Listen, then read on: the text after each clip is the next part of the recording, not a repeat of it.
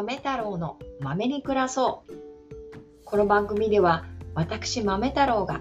日々の生活を豆に楽しく過ごしていくために思考を整理しつつアウトプットに挑戦する様子をお伝えします。あわよくばこれを聞いている方にも楽しい気分になっていただけたらいいなと思っております。よろしければお付き合いください。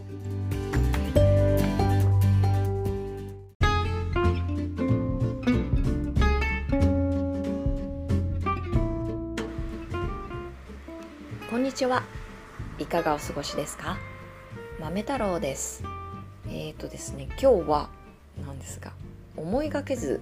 過去の自分に出会うというお話をしてみたいと思います。えっ、ー、とたまにね、こう自分の過去を知っている人、まあ今回自分の件で言うとと私の10代の頃を知っている方とお話しする機会があったんですけどその方と話していく中でまあ自然とね過去の話になったりしますよね。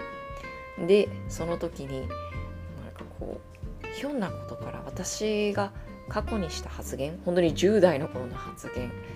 の話になったんですね。もう思いがけないことだったので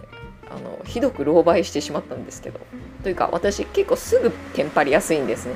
なのでこうこんなことを昔言ってたよねって言われてあーってびっくりしちゃって。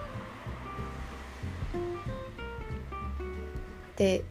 その発言っていうのがまあ恥ずかしいのでちょっと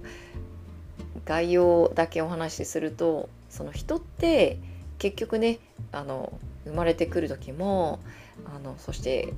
死んでいく時も一人だよねみたいな話の延長で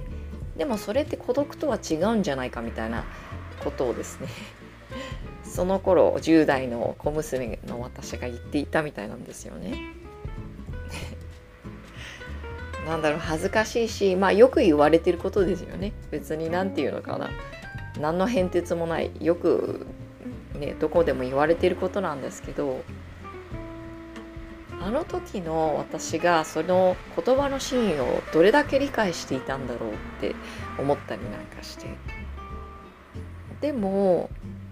今ですねあのその20年以上経ってですが思うことはうんそうねっていうなんかこう実感がこもった感じがします。あのありきたりのその表現だけど確かにそうだよねと。あの悲観することでもないのかなみたいな感じでですね思っていて。で、まあ、この発言にかかわらずそういう自分過去の自分を裁縫するって言えばいいのかな。そのその時の真意っていうのはもうわからないんだけれども今になってその自分の考えてたこととか悩んでたことをもう一度あの見てみると